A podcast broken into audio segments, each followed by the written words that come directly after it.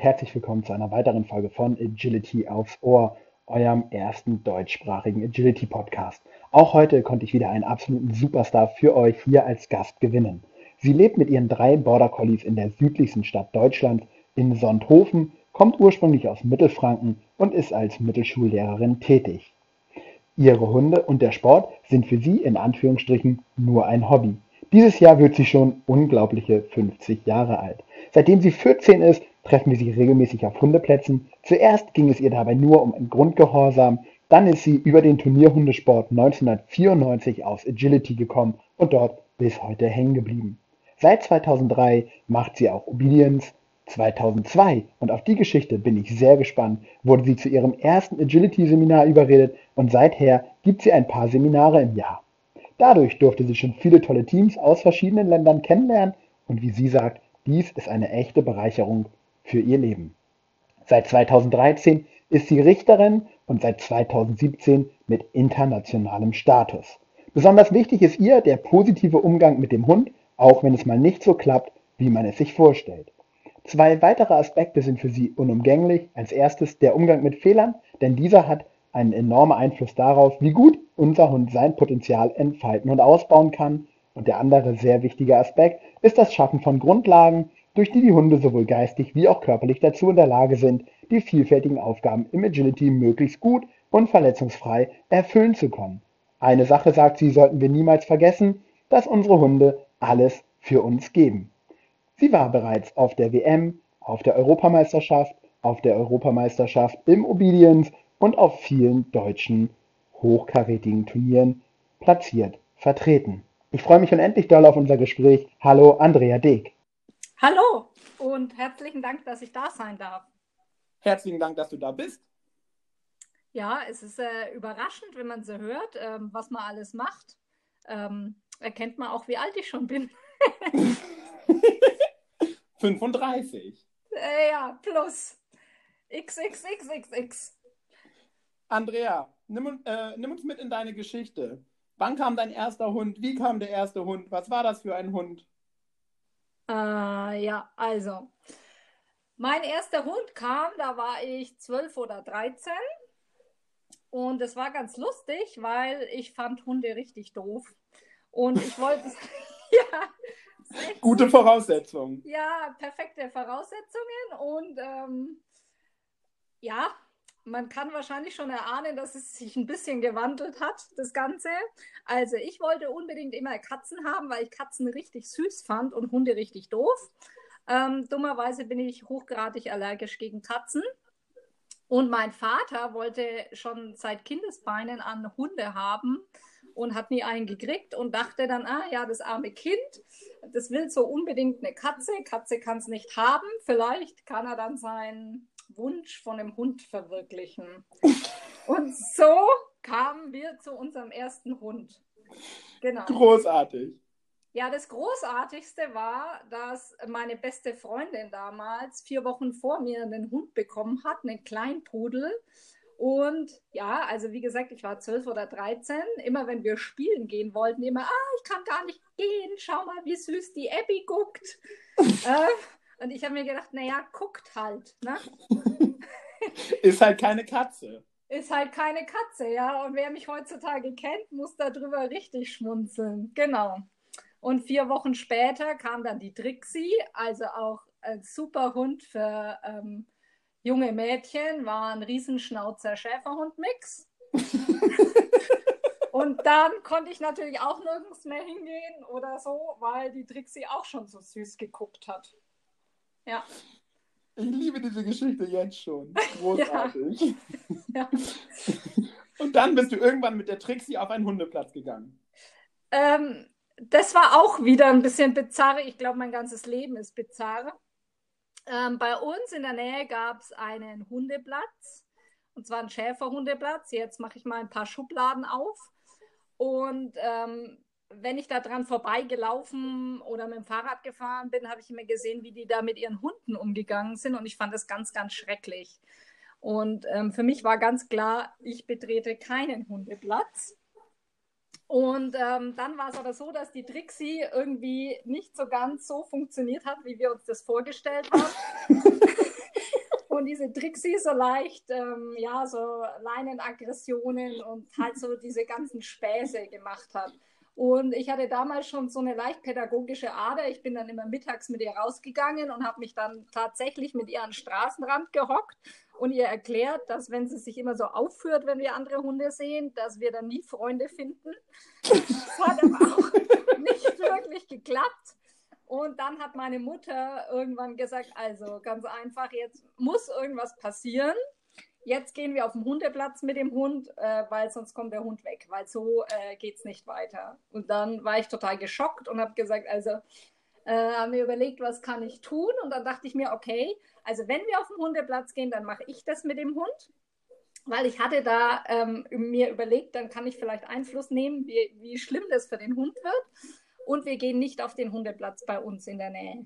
Und dann sind wir eben in die nächstgrößere Stadt gefahren und da waren wir auf dem Hundeplatz. Ja, und da gab es halt quasi nur Ski-Haarsport damals und halt so Gruppenunterordnung und so. Mhm. Und da hast du dann erstmal ganz klassisch begonnen. Genau. Cool. Und dann Spaß daran, ja, gefunden, mit dem Hund was zu machen. nette Leute. Es war mit Sicherheit nicht sehr fortschrittlich damals, aber ja, äh, wie soll es auch gewesen sein? Ja. Aber es waren total nette Leute und mir hat es riesigen Spaß gemacht und der Trixie hat es auch riesigen Spaß gemacht. Und da habe ich dann, ich denke mit 13 oder so ähm, oder Anfang 14, lege mich nicht drauf fest, ist ja Jahrhunderte her, ähm, meine Begleithundprüfung mit dem Hund abgelegt. Ja, cool. Ja. Und dann irgendwann über den Turnierhundesport zum Agility gekommen. Nee, doch nicht so schnell. dann, Sorry. Ja, dann war halt da nur, ja, das waren halt eingesessene Schehaler. Und dann war da aber die Möglichkeit, dass ich mal auf so ein Jugendzeltlager mit durfte, mit meiner Trixie. Das war ganz aufregend. Da sind wir dann zelten gegangen. Und da kamen dann andere Jugendliche aus ganz Bayern. Und da haben wir dann einen Film gesehen über Turnierhundsport. Und dann habe ich mir gedacht, das ist cool. Aber natürlich gab es bei uns auf dem Hundeplatz keinen Turnierhundsport und ich war ja natürlich auf meine Eltern angewiesen und dann gab es für die Trixie und mich auch keinen Turnierhundsport.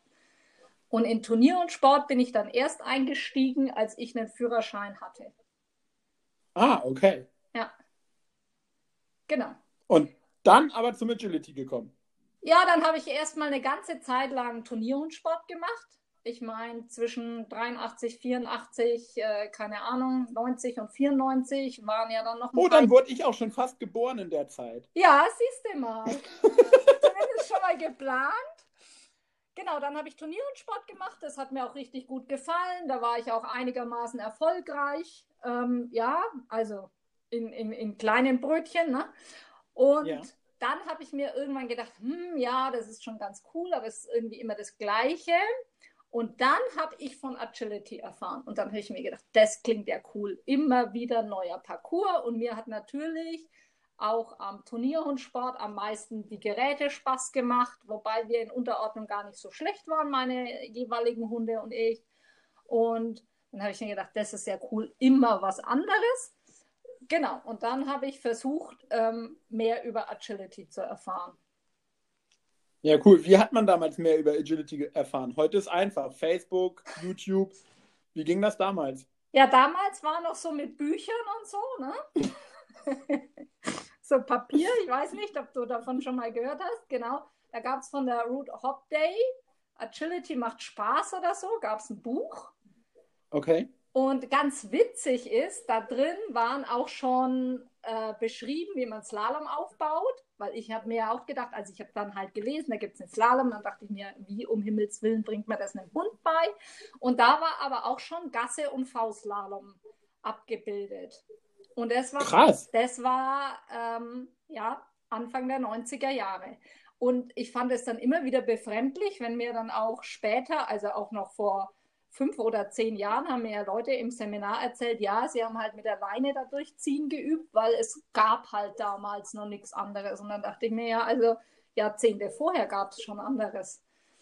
Ja. Und ich habe dann meinen ersten Agility-Hund auch ähm, mit dem V-Slalom aufgebaut. Allerdings war vielleicht das Equipment nicht ganz so professionell wie heute. Also es waren halt zwölf Tomatenstecken und eine Paketschnur und genau, ich habe dann mit dem Scotty, hieß der Hund, ähm, den kennen vielleicht manche dann auch noch, habe ich, äh, ja, also mit befreundeten Leuten haben wir ein bisschen Agility gemacht. Wir haben uns die Geräte vom Turnier und Sport genommen. Wir hatten einen IKEA-Spieltunnel und wir hatten zwölf so grüne Tomatenstecken. Ja, cool. Mhm. Sehr cool. Mhm. Bisschen was passiert in der Zeit von damals bis heute. Ja, ein bisschen. Aber, Aber es war damals sagen, auch cool. Was würdest du rückblickend sagen, wie wichtig waren diese Anfänge, dass die genau so stattgefunden haben? Die waren für mich enorm wichtig, weil was mein Hundesportleben auszeichnet, ist, dass ich eigentlich nie einen Trainer habe. Und okay. ich glaube, das hat mich richtig weitergebracht. Das, ja, klingt jetzt verrückt, aber ich habe mir immer selber überlegen müssen, wie mache ich was.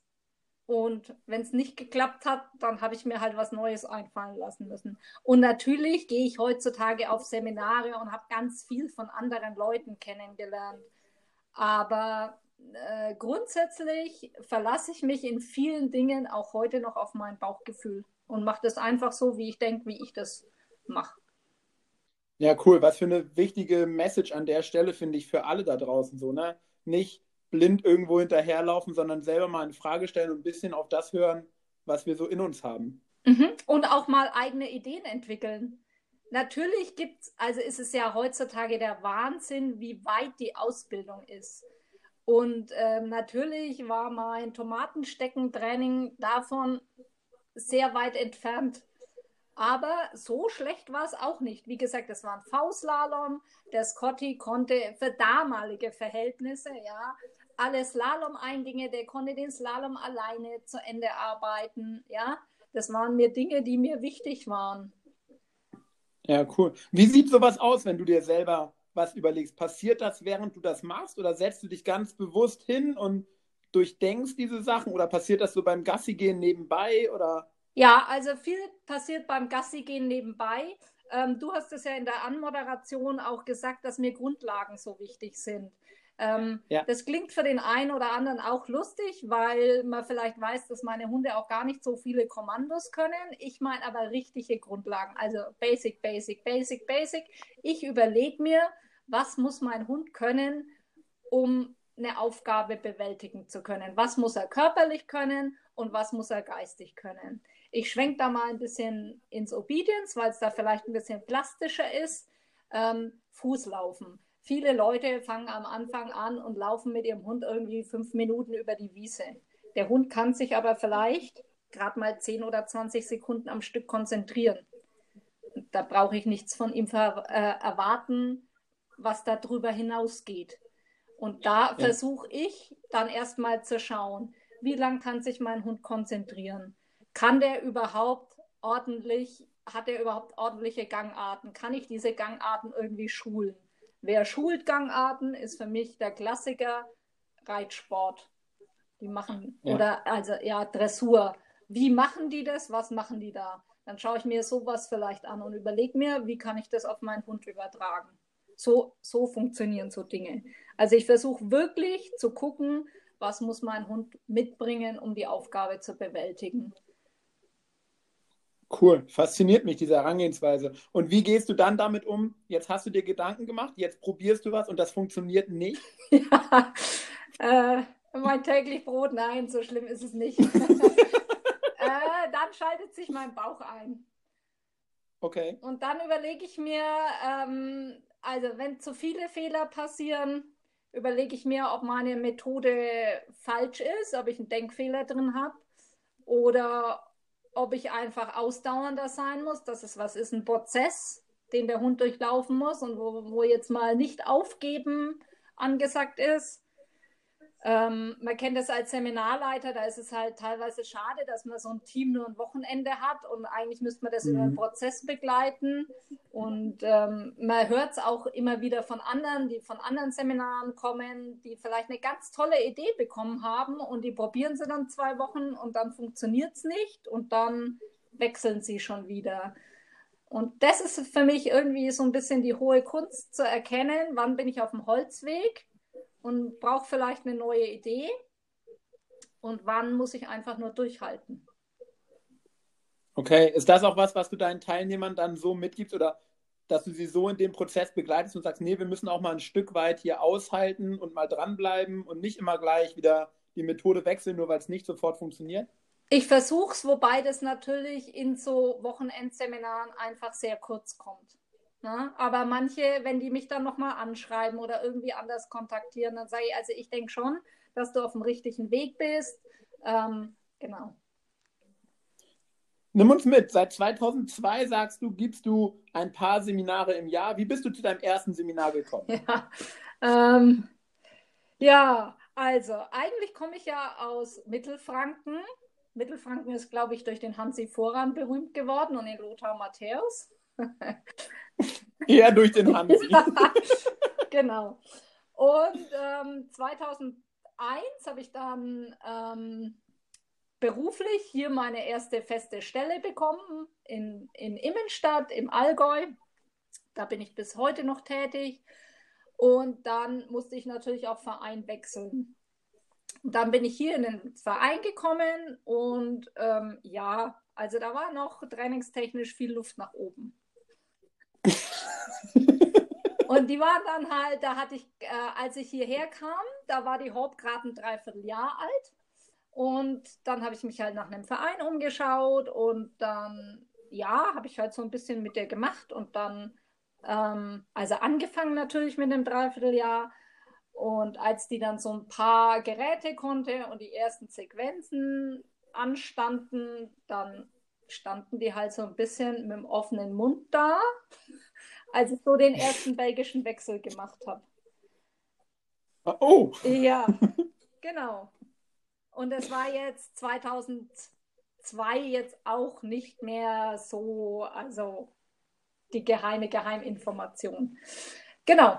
Und dann äh, waren die recht begeistert und haben gesagt, ah, da könntest du uns doch mal ein Seminar geben. Da habe ich mir gedacht, irgendein Seminar? Oh mein Gott. genau. Und ja, und dann habe ich gesagt, ja, pff, ich denke mal drüber nach und habe gehofft, dass es vergessen. Und dann hat aber nicht funktioniert. Und dann habe ich Kontakt mit dem Remo Müller, den kennen vielleicht auch einige aus der Schweiz, äh, sehr viel gehabt. Und dann habe ich dem erzählt am Telefon, du Remo, du reizt nicht, was mir heute passiert ist. Die haben mich gefragt, ob ich ein Seminar geben will. Und der Remo gleich, oh ja, das ist doch super, das kann ich mir sehr gut vorstellen. Und ähm, ja, und der Remo hatte davor ein bisschen Kontakt ähm, mit Philipp und Thomas und hat gemeint, was er ganz toll findet, sind so Seminare mit zwei Seminarleitern. Und dann habe ich gesagt, Remo, super. Ja. Läuft. Dann kommst halt du auch. Und dann hat er genauso reagiert eigentlich wie ich erst. Hat gesagt, nee, also ich Seminar. Da habe ich gesagt, ja, also wenn ich ein Seminar geben kann, kannst du auch ein Seminar geben. Und dann haben wir gesagt, okay, zusammen machen wir es. Und es war eigentlich nur geplant in diesem Verein, weil wir gesagt haben, also ähm, die, also da ist einfach noch so viel Entwicklungspotenzial in dem Verein, dass die vielleicht von jemandem wie uns wirklich was lernen können. Ja. Ja, cool. So ist das entstanden. Wie nervös ist man da bei seinem ersten Seminar? Oh, das war ein Riesenstaatsakt. Also ähm, wir sind, der Remo kam vorher, wir haben uns den Hundeplatz angeschaut, dass wir die Gegebenheiten kennen. Dann haben wir vorher unsere Parcours geplant und so weiter. Ja, also das war schon, es war gar nicht so sehr Nervosität, aber es war generalstabsmäßig geplant, sagen wir es mal so.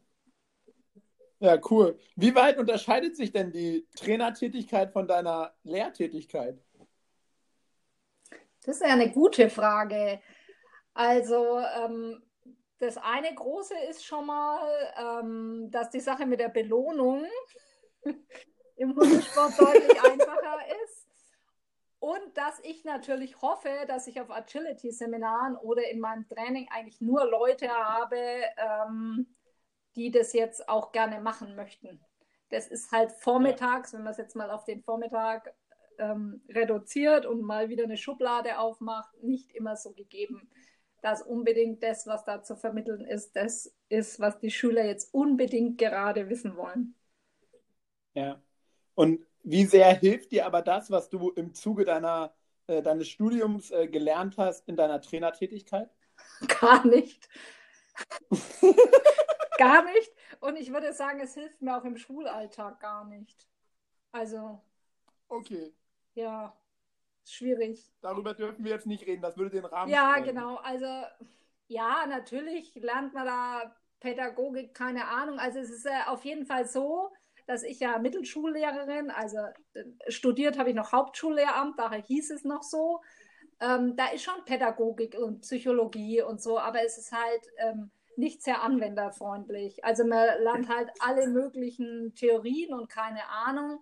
Und dann steht man letztendlich doch in der Schule und muss mit der Situation klarkommen. Ja. Ja, aber es ist nicht so wie ähm, beim Gymnasiallehramt ist es, glaube ich, so, dass die da ganz wenig haben. Und wir haben ja zumindest auch vorher ein paar Praktika. Also wir sehen ja schon mal einen Schüler vorher, bevor wir wirklich dann äh, damit unser Geld verdienen.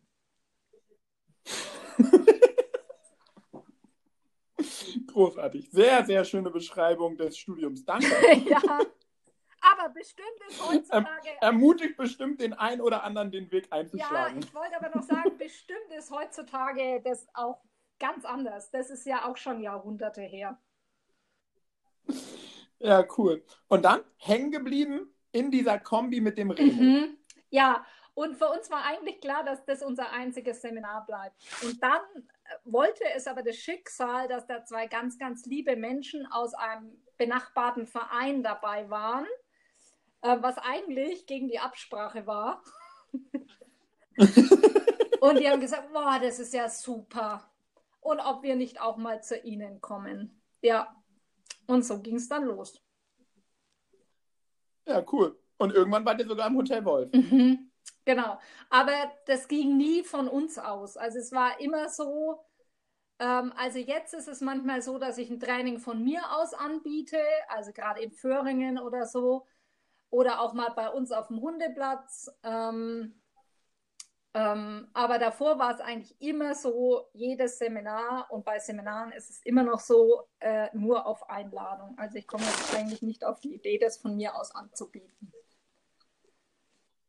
Warum nicht? Äh, ich habe genug andere Dinge zu tun. Und ja, ich denke, es gibt genug Leute, die wollen damit ihr Geld verdienen. Die dürfen das ruhig machen.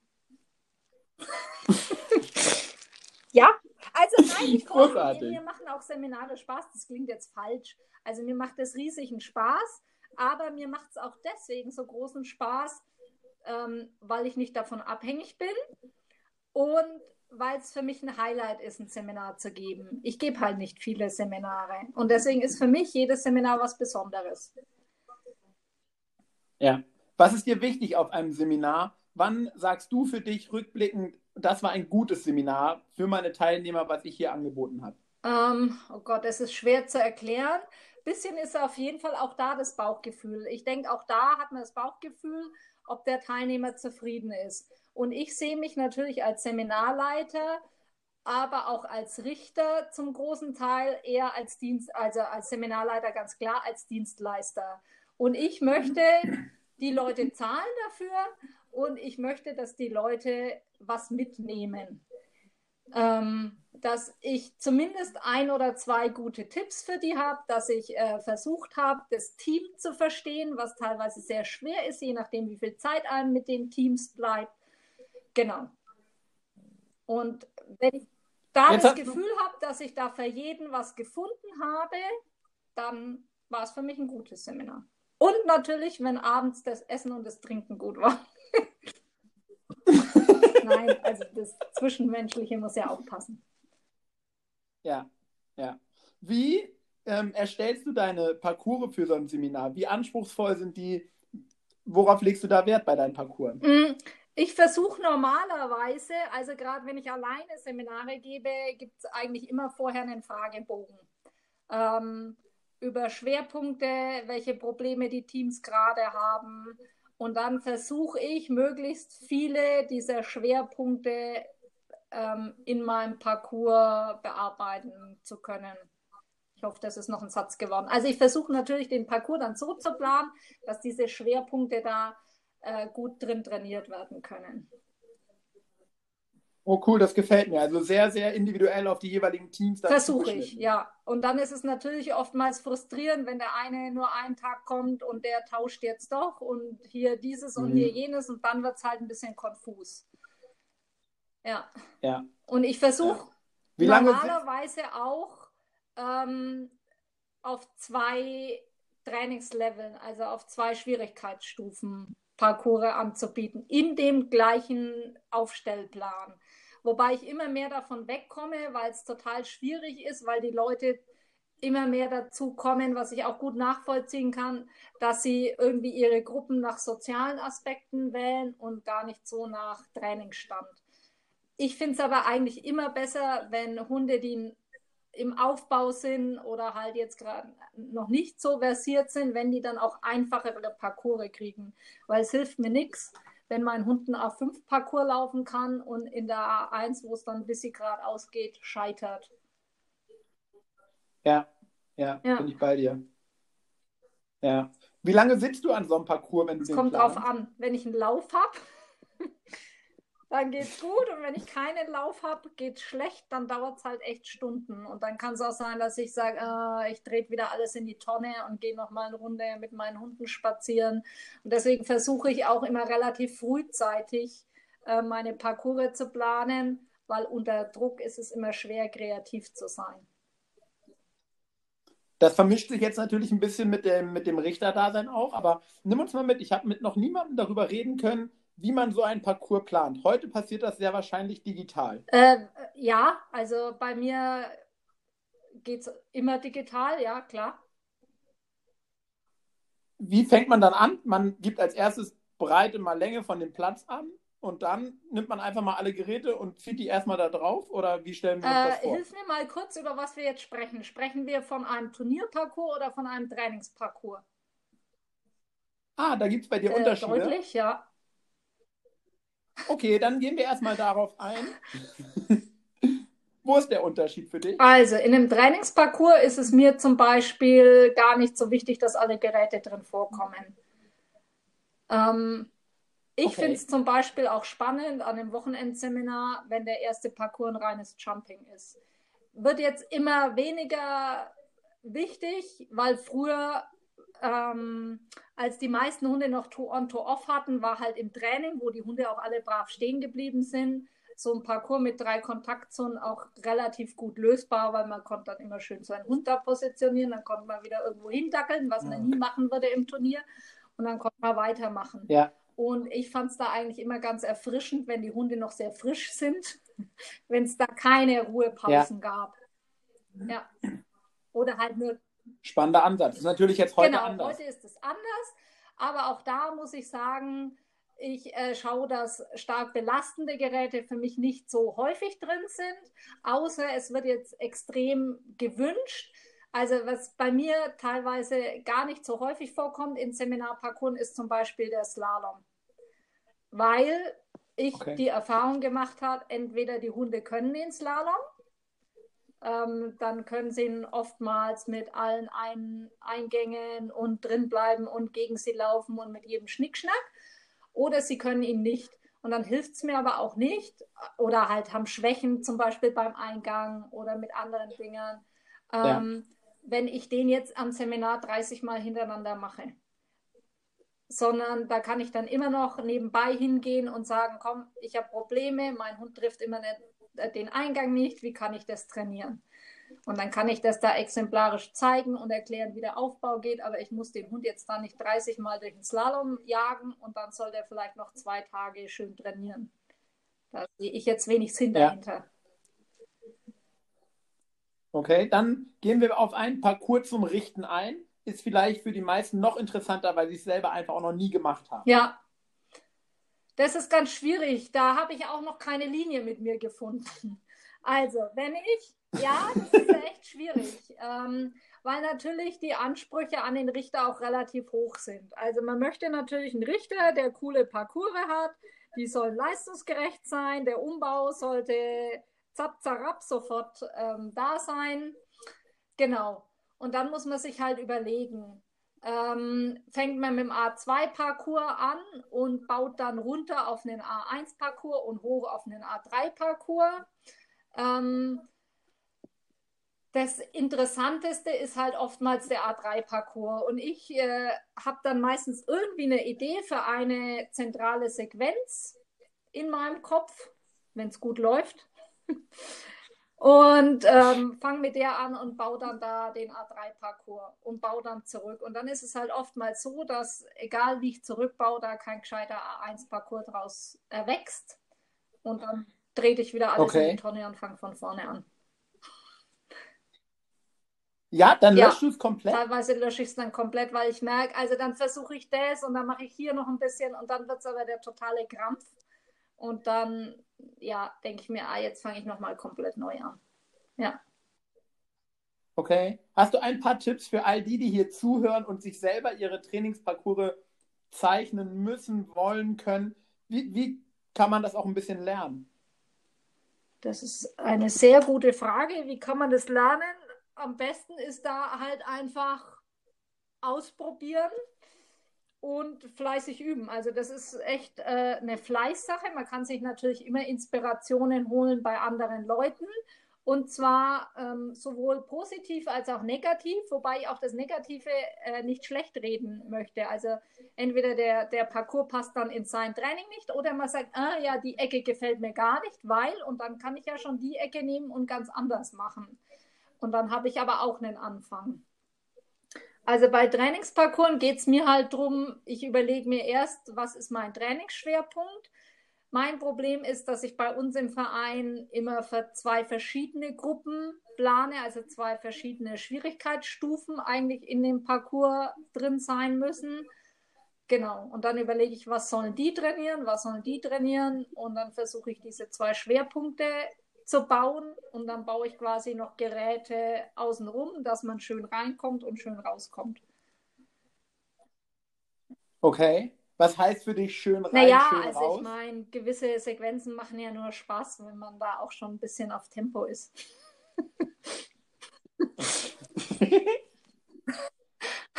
okay, ja, bin ich bei dir. Wenn da schon ein bisschen Energie dahinter steckt. Ja. Wie gehst du denn damit um, wenn du jetzt auf so einem Turnier merkst, dass dein Plan nicht aufgeht? Dass die Leute da was ganz anderes draus machen, als das, was in deinem das Kopf ist ganz, ganz schlimm. Und man, ja, also am liebsten möchte ich äh, mich fallen lassen und weinen, aber das hilft ja nichts. es ist echt teilweise katastrophal, wenn man sich, also nat natürlich kann es an einem liegen, also das kann ja ganz verschiedene Ursachen haben.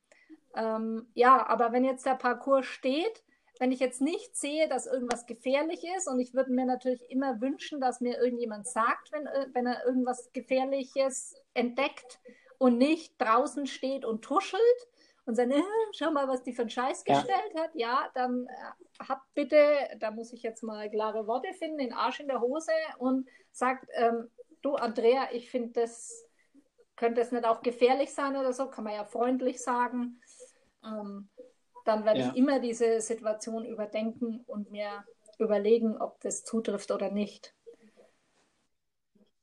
Mega wichtiges Statement. Danke dafür an der Stelle. Und ich denke, oder ich kann zumindest für alle Richter reden, die bisher hier mit mir gesprochen haben. Ich denke, das zählt für alle. Wenn man die nett und höflich anspricht und auf die eine oder andere Stelle aufmerksam macht, ich denke, dann ist niemand dabei, der nicht zumindest nochmal hinschaut und nochmal ja. kurz drüber nachdenkt. Das denke ich auch. Ja tausendmal wertvoller als genau das, was du sagst, dieses am Rand drüber Gerede und sich dann drüber ausgelasse, aber dann letzten Endes doch irgendwie. Oder am allerbesten sein. gleich ein Foto machen und live auf Facebook meckern, während der Richter noch im Parcours steht. ist auch so Gewinn. Ein Dank ja, auf die sozialen Medien. Ja, es ist auch so gewinnbringend für alle. Nimm uns aber auch mal mit auf die andere Seite. Was für ein Gefühl ist das, wenn man da ein Parcours gebaut hat und die Teams knallen da so richtig durch und es entsteht ein richtiger Flow, ein richtig krasser Ah, das Wettkampf. ist super. Also das ist richtig super. Vielleicht mu- muss ich auch dazu sagen, dass ich natürlich auch nicht auf die Idee kam, Richter zu werden. Sondern es ist auch so ein bisschen passiert und äh, ich wurde ein bisschen überredet oder die andere hatten die Idee, dass das vielleicht ganz gut sein könnte und ich habe mir dann gedacht, hm, ja, vielleicht würde ich das einigermaßen hinkriegen. Und für mich war eigentlich auch klar, dass ich so diese vier Turniere Richter im Jahr werde. Also ähm, um es zu erklären, vier Turniere muss man quasi richten, um nicht nachgeschult oder so zu werden. Das ist so die Basis, die man richten sollte im Jahr, dass man halt ein bisschen drin bleibt. Genau. Und ich dachte mir, okay, ich gehe auf so viele Turniere im Jahr und es ist eigentlich ähm, nur fair, wenn ich mich da auch mal in die Mitte stelle und äh, was zurückgebe quasi. Weil es muss ein Richter da sein, sonst gibt es die lustigen Turniere nicht. Ja. Und Ja, ja, und es ist total bizarr, weil man ja, wenn man selber auf dem Turnier ist und draußen steht, ja auch sehr, sehr nah an den Hunden steht. Und es ist trotzdem noch ein ganz anderes Gefühl als Richter da mit diesen Teams drin zu sein. Man erlebt die viel, ja, also man ist denen viel näher und spürt viel mehr deren Energie. Das ist ein richtig geiles Gefühl. Und natürlich ist es umso toller, je toller der Lauf ist. Und der Lauf ist aber nicht ähm, besonders toll, wenn das ein Nuller ist. Das weiß auch jeder. Das sind tolle Sequenzen, die einfach harmonisch flüssig ablaufen. Und ja, ja, cool. genau. Und jetzt bist du auch seit einiger Zeit sogar schon Richter mit dem Ja. internationalen Status. Das ist natürlich extrem toll. Wo warst du Wo schon? war ich überall? schon überall? Ähm, ich war in der Schweiz, in Österreich. Wo war ich noch? In Italien. Ähm, und jetzt letztes Jahr, das ist aber natürlich jetzt ähm, unserer derzeitigen Situation geschuldet, wäre ich noch in Belgien und in Luxemburg gewesen. Ja, cool. Großartig, was so eine Tätigkeit dann für Mhm. nette Nebeneffekte Ja, hat, oder? wobei es für mich halt immer schwer vereinbar ist ähm, mit meinem Beruf, weil ich kann halt Freitagmittag erst weg und muss halt Montag früh wieder gut gelaunt vor meinen Schülern stehen. Das gut Nee, gelaunt ich ist wichtig, sagen, oder? eigentlich erkennen sie mich schlecht gelaunt besser. Nein, genau. Ja, doch, das gut gelaunt ist sehr wichtig eigentlich, weil ähm, das natürlich auch die Stimmung in der Klasse hebt, als wenn man da klar. mit der Fratze davor dort steht. Dann läuft natürlich alles noch Ja. viel schwerer. Wo ist für dich der große Unterschied ähm, zwischen einem Turnier in Deutschland und einem Turnier im Ausland? Also außer der Tatsache, dass es im Ausland ist. Mm, Das ist auch schwierig. Vielleicht fehlt mir da auch die Erfahrung, ganz, ganz viele zu sehen. Ähm, teilweise ist ein bisschen die Atmosphäre. Ich habe manchmal das Gefühl, dass manche Nationen, aber vielleicht ist es auch nur der, äh, der Turnierort speziell, äh, dass die vielleicht teilweise ein bisschen lockerer um, mit der Sache umgehen. Vielleicht ist es auch ähm, der Tatsache geschuldet, dass wir natürlich in Deutschland eine mega hohe Leistungsdichte haben, ne? die teilweise im Ja. Ausland auch kommt immer darauf an, wo man da ist natürlich, ne? nicht ganz so gegeben ist, also von der Leistungsdichte. Leistungsspitzen haben wir, glaube ich, überall mittlerweile. Ja. Ja. Lass uns noch einmal, wenn du uns noch ein bisschen Zeit zur Verfügung ähm, stellst, noch einmal auf ein Thema eingehen. Du hast gerade wieder aktuell Ja. einen jungen Hund. Und du hast vorhin zu uns ähm, gesagt, dass dir gerade diese Basics, Basics, Basics Ja. sehr, sehr wichtig sind. Magst du uns da ein bisschen mit reinnehmen und uns noch ein paar praktische Dinge mit an die Hand geben, die jeder vielleicht mit seinem jungen Hund irgendwie machen kann, wenn er Interesse daran hat? Naja, also ich gehe einfach, ähm, ja, also ich überlege mir einfach erstmal ähm, ganz pragmatisch, was gefällt mir an meinem jetzigen Hund sehr gut. Und das möchte ich natürlich an meinem nächsten Hund auch wieder haben. Ähm, und um da zu Aber wie steuerst du denn das Aussehen des Hundes, dass die immer alle so süß Das, sind äh, das ist ganz schwierig. Und weil das so schwierig ist, habe ich natürlich jetzt auch mal ein ganz anderes Modell genommen. Also mein neuester Hund, der kleine Teacher, der gar nicht mehr so klein ist, der sieht natürlich meiner super süßen Chuchu überhaupt nicht ähnlich. Genau. Aber die Chuchu okay. hat natürlich auch innere Werte und äh, zwei ihrer Stärken für mich sind ihr hoher Gerätefokus, der natürlich auch nicht aus dem Nichts kommt. Den hatte die Desi nämlich nicht. Ähm, und dass die extrem entspannt am Turnierrand liegen kann oder auch wenn ich Training gebe. Und das sind natürlich okay. dann Dinge, die sind mir wichtig. Und ähm, an solchen Dingen arbeite ich dann. Also, genau. Und dann überlege ich mir, was möchte ich auf gar keinen Fall haben. Ähm, und dann versuche ich da auch gleich gegenzuwirken.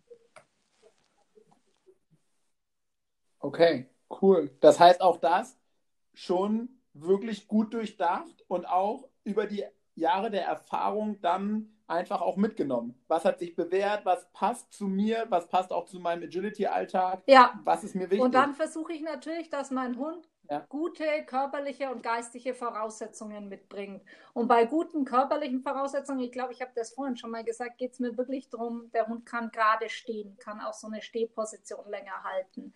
Der Hund hat gute Gangarten der kann seine Schritte verlängern, der kann sie verkürzen, der kann mit seinem Körper umgehen. Das sind also wirklich ganz, ganz grundlegende Sachen.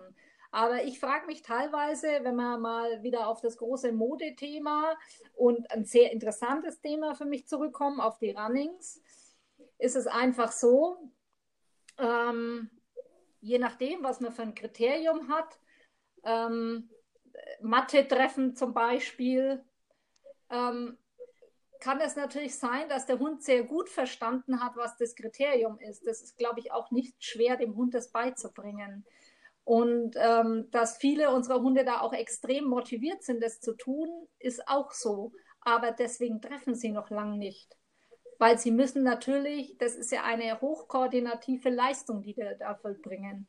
Und ich weiß nicht, ähm, du bist wahrscheinlich noch relativ sportlich und ballgewandt, aber jetzt nehmen wir mal den Durchschnittsbürger und dem hänge ich jetzt einen Basketballkorb hin und sage, also du läufst so und so an, dann springst du so und so ab und dann tust halt den Ball da oben rein. Ja, selbst wenn der das versucht, mhm. trifft er vielleicht nicht.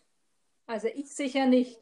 Und das ja. sollten wir bei unseren Hunden auch teilweise sehen, dass auch wenn mein Hund weiß, er soll diese Matte treffen und der Hund will nichts anderes als die Matte treffen, dass er es vielleicht in diesem Mördertempo, die die teilweise haben, ähm, trotzdem nicht hinkriegt. Und klar haben die am Anfang auch weniger Tempo, aber vielleicht kommen sie da auch weniger gut mit ihrem Körper zurecht.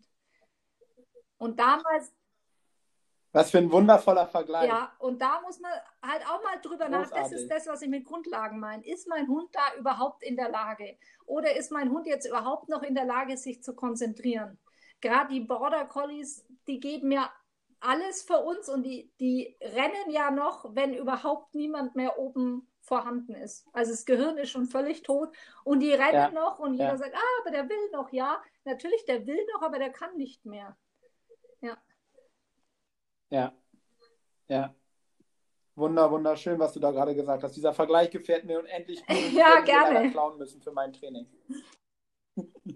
Andrea, ich würde es wirklich dabei belassen, weil ich das so ein wunderschönes Ende finde, was du jetzt gerade gesagt hast. Aber wir müssen ganz am Ende immer noch kurze Fragen, oh ja, kurze das ist meine Antwort. Stärke.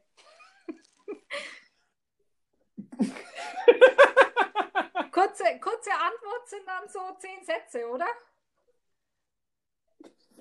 Ungefähr so. Wir fangen mal an. Agility ist für hm, mich. Agility ist für mich so ein bisschen das Bonbon in der Beziehung zu meinen Hunden. Also ist mein Hobby und das Plus.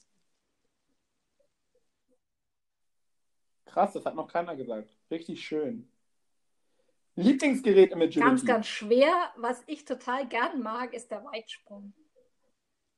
Aber ich weiß aber ich das weiß auch nicht, ob es mein Lieblingsgerät ist. Natürlich ist ein Steg mit geilen Runnings geil. Aber der Weitsprung, ich mag das, wenn die Hunde sich so strecken und außerdem kriegen die da auch ganz schön Tempo drauf. Mein Hund, meine Hunde sind für mich. Äh, die sind für mich Energiespender auf jeden Fall, weil auch wenn immer alle meinen, ich habe so einen Halbtagsjob, ist er sehr, sehr anstrengend. Und sie machen mein Leben bunt. Der wichtigste Satz, den ich je im Training Den gehört habe. nicht. D- äh, Training ist so, hat so viele Facetten, da gibt es keinen wichtigen Satz. Also kein, keinen, den man exponiert rausstellen könnte. Okay. Agility in Deutschland wird sich in den nächsten fünf Jahren. Ich denke, ganz schön weiterentwickeln. Das klingt jetzt auch sehr abstrus, aber wir konnten uns so oft nicht vorstellen, dass sich was noch entwickeln kann. Und es hat sich immer entwickelt. Und Ja. deswegen wird es mich stark wundern, auch wenn ich mir nicht vorstellen kann, wenn ich jetzt da diese Top-Teams laufen sehe. Es ist ja der Wahnsinn, was die da leisten. Ähm, man kann sich es kaum noch vorstellen. Ähm, was, was ich toll fände in der Entwicklung wäre, wenn man vielleicht ein bisschen von diesen gefühlten 100 Außen im Parcours wegkäme. Okay. Schicken wir das mal Ja. so raus an alle. Andrea, ganz am Ende, was ich gerne jedem Agisportler Hm. sagen würde. Dass er immer sehen soll, dass das sein Hobby ist und wie toll unsere Hunde sind und ähm, sich viel mehr an dem freuen, was klappt, als an dem zu zerbrechen, tun ja manche sogar, oder sich drüber zu ärgern, was nicht so klappt. Was für ein schöner Schlusssatz. Vielen, vielen Dank für deine Zeit, deine wirklich ehrlichen Worte und die ein oder andere richtig coole Message, die man hier raushören kann, wenn man mit dem Ohr Dankeschön. hinhört.